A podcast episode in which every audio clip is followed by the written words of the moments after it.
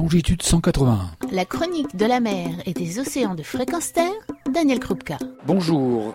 Avec Longitude 181, l'association qui prône la plongée responsable et la protection des océans, et dans votre radio-magazine Longitude 181, nous rencontrons aujourd'hui un homme qui met la mer en image. René Osé, bonjour. Bonjour. René, vous avez une particularité en termes de métier qui est très enviée. Laquelle est-ce?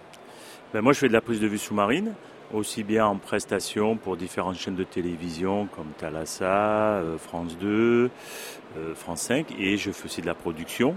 Et donc, euh, je fais ce métier-là depuis 27 ans.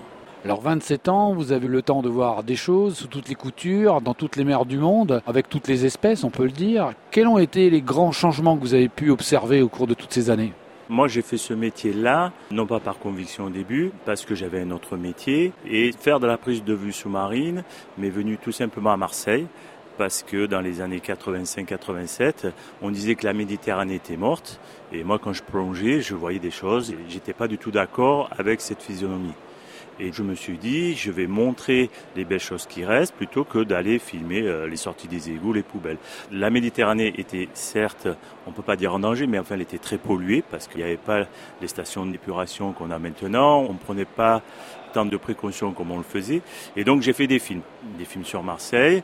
Et là, on s'est dit, eh ben oui, il se passe peut-être quelque chose. Et du coup, j'en ai fait mon cheval de bataille et j'en ai fait ma profession.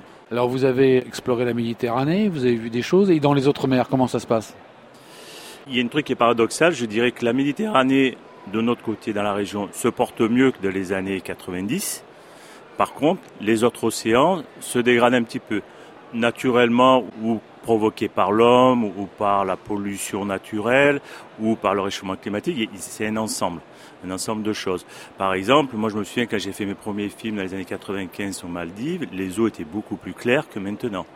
Et à Marseille, paradoxalement, on avait de l'eau claire que quand il y avait du fort Mistral qui dégageait. Maintenant, on trouve de l'eau claire pratiquement euh, 3, 4, 5, 6 mois. Tout dépend du, du climat, mais on trouve des eaux claires qu'on n'avait plus avant.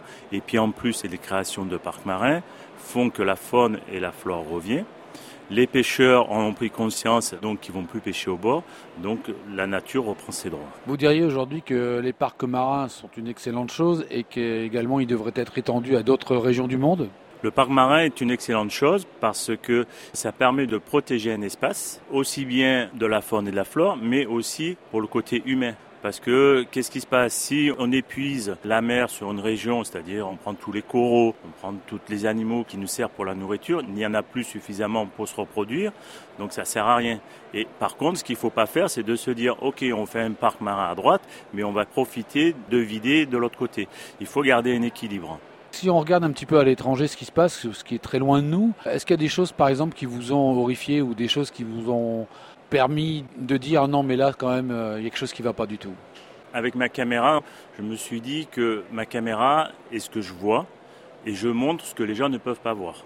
Alors quand il y a des choses qui sont belles, on le montre, quand il y a des choses qui sont moins belles, il faut le montrer aussi. Maintenant, je ne vais pas dire c'est alarmiste, c'est faux, parce qu'on a encore des belles choses, notamment quand on a fait le film Océan, on a trouvé de superbes créatures, et c'est le côté positif. Maintenant, c'est vrai qu'il y a des espèces qu'on voit moins souvent, il y a d'autres qui arrivent, il y a des petits bouleversements, mais je dis toujours que la nature reprend ses droits. Et c'est à nous à faire ce qu'il faut pour respecter cet environnement. C'est pas à nous à disant, OK, je vais aller surexploiter pour du pétrole ou pour X raison de telle zone, au détriment d'autres zones.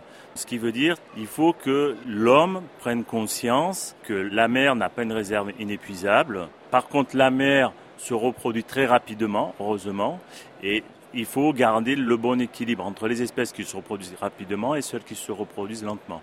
Il faut garder cet équilibre. Et ça, c'est des problèmes économiques, politiques qui nous dépassent. Et malheureusement, on dit toujours oui, c'est le réchauffement climatique, oui, c'est telle cause, mais bien souvent, c'est nous, sur des niveaux haut placés au niveau gouvernemental, qu'il faut agir. Dans votre carrière, vous avez fait beaucoup d'images. Est-ce qu'il y a un moment extraordinaire que vous aimeriez partager avec les auditeurs, quelque chose qui vous a vraiment marqué et qui est beau et qu'on aimerait vraiment avoir vécu? Il y a plein de choses. En 27 ans de carrière, j'ai eu la chance de découvrir des espèces qu'on connaissait comme ça, mais vivre des moments intenses, par exemple avec un ours blanc, on n'avait pas beaucoup vu d'images, on les voyait de l'extérieur, mais là j'ai eu la chance de nager avec eux, enfin avec eux un tout au moins. Ça c'est des moments inoubliables. Ma première aimantin en Nouvelle-Calédonie, c'était aussi un moment inoubliable. J'étais là, je suis resté une heure et demie à attendre, au moment de partir, elle est arrivée, et c'est elle qui m'a accompagné à la surface. Des fois il se passe des choses très intéressantes et très impressionnantes. On peut comprendre certaines réactions avec un mammifère, avec un dauphin, une baleine. Mais euh, moi, j'ai eu des moments privilégiés avec des rémantas, notamment aux Maldives, la nuit. Je suis resté deux heures avec elle et à la fin, elle tournait autour de moi pour m'empêcher de sortir du bateau. Malheureusement, j'étais obligé de sortir, j'avais plus d'air. C'est des moments, elle tournait, on a eu des moments magiques, j'ai ramené de très belles images et je me dis, c'est un poisson. Donc on n'a aucun lien de côté mammifère qui nous rapproche. Et j'ai revécu cette expérience-là avec des requins-baleines à Djibouti, toujours de nuit aussi. C'était un moment fabuleux. Et là, je me dis, c'est la nature qui nous récompense un peu de notre patience et de notre persévérance à essayer de ramener de, belles images. Est-ce que vous diriez aujourd'hui qu'on n'a pas la connaissance complète de ces animaux et notamment que les interactions cognitives qu'on peut avoir avec eux ou le type de relation est encore un territoire vierge qu'il faut absolument explorer? C'est valable pour les animaux, c'est aussi valable pour les humains. On se connaît plus ou moins. Nous, le problème par rapport aux animaux, on a la faculté de réfléchir, de communiquer entre nous, mais je pense que nous sommes peut-être des primitifs par rapport aux animaux. C'est pas parce qu'on les comprend pas que ce sont eux qui sont forcément inférieurs à nous. C'est peut-être l'inverse. Et, les animaux réagissent dans leur monde parce que regardez bien, par exemple, un dauphin au Marineland, on l'est apprivoisé, on le siffle et on le fait monter et descendre. C'est une chose qui s'adapte. Mais les mettre un humain dans un Marineland ou dans un cirque, il le fera jamais. Donc ça veut dire qu'il y a des points de compréhension qu'on peut accepter jusqu'à certaines limites. Et moi je pense que nous, nous sommes primitifs par rapport aux espèces animales. Ça peut être aussi pareil avec des poissons. On dit que les poissons ne réfléchissent pas. D'accord, ils ne réfléchissent pas. Mais ils ont quand même des instincts naturels. Et ce qu'il faut savoir, c'est que ces animaux-là vivent dans leur monde, sous l'eau, qui n'est pas le nôtre. C'est à nous à nous adapter et c'est à nous à chercher à comprendre parce qu'on dit oui, on connaît, on connaît. Non, c'est pas vrai, on ne connaît pas. Un requin, par exemple, ne fait jamais deux fois la même chose. Il est imprévisible, mais c'est sa nature. Est-ce que vous donneriez un petit conseil pour quelqu'un qui est jamais allé voir sous l'eau? Qu'est-ce qu'il faut faire pour vraiment appréhender ce milieu-là? Pourquoi on dit appréhender Non, moi je dirais pour découvrir. Parce que si on veut voir sous l'eau, c'est qu'on a une curiosité. Déjà, pour voir sous l'eau, on est obligé de mettre un masque parce qu'on n'a pas la même vision. Pour rester un peu, on met un tuba, ça nous permet de rester un peu plus longtemps, puis il faut observer.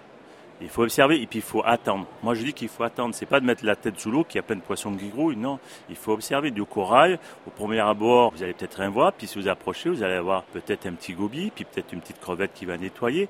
Il faut observer. Et je pense qu'il faut se mettre à notre échelle humaine et pas à l'échelle planétaire. Il faut pas dire je veux voir tous les océans, je veux voir toutes les espèces. Je vais à un endroit, j'observe cet endroit-là. Et ce qui est extraordinaire par rapport à nous, ce que nous faisons sur Terre, c'est que ici nous faisons des musées, nous rentrons tous les jours dans le même musée. Sous l'eau, vous allez à un endroit, vous allez revenir le lendemain, il n'y aura pas du tout la même vie. Et ça, c'est des choses extraordinaires. C'est des choses uniques au monde. C'est pareil pour nous en prise de vue sous-marine. Lorsqu'on fait une prise de vue euh, sous-marine sur un animal, on ne peut pas lui dire euh, j'ai raté le plan ou je peux doubler la séquence. Ou on la shoot ou on la shoot pas. C'est pas un acteur qu'on maîtrise. Et c'est ça qui fait la force de la nature. C'est parce qu'on ne la maîtrise pas et il faut surtout pas la maîtriser. Il faut s'adapter sur ce qu'elle veut faire et la respecter. Bien, merci beaucoup René Eusé. Vous avez une actualité abondante actuellement, je pense je pars bientôt, notamment avec François Sarano. Nous partons faire un nouveau documentaire sur la relation homme et dauphin. On va essayer de comprendre comment des hommes arrivent à communiquer sous quelle forme avec des dauphins. Et ce qui est bien, parce que ça va nous faire mener un peu partout dans le monde. Nous allons aller aux Bahamas, au Mozambique, mais aussi en France, du côté de la Bretagne. C'est une très très belle aventure. Et puis un autre documentaire sur les mammifères géants dans laquelle on connaît certaines choses, mais on va essayer de découvrir un petit peu des nouveautés. Et ça, c'est un truc magique parce que euh, on va en savoir sur le côté scientifique, sur le côté cinématographie, mais aussi sur le côté découverte de la nature. Ben, merci beaucoup pour nous faire rêver tout d'abord et puis bonne chance pour votre euh, expédition. Merci. Retrouvez et podcastez cette chronique sur notre site fréquenceterre.com.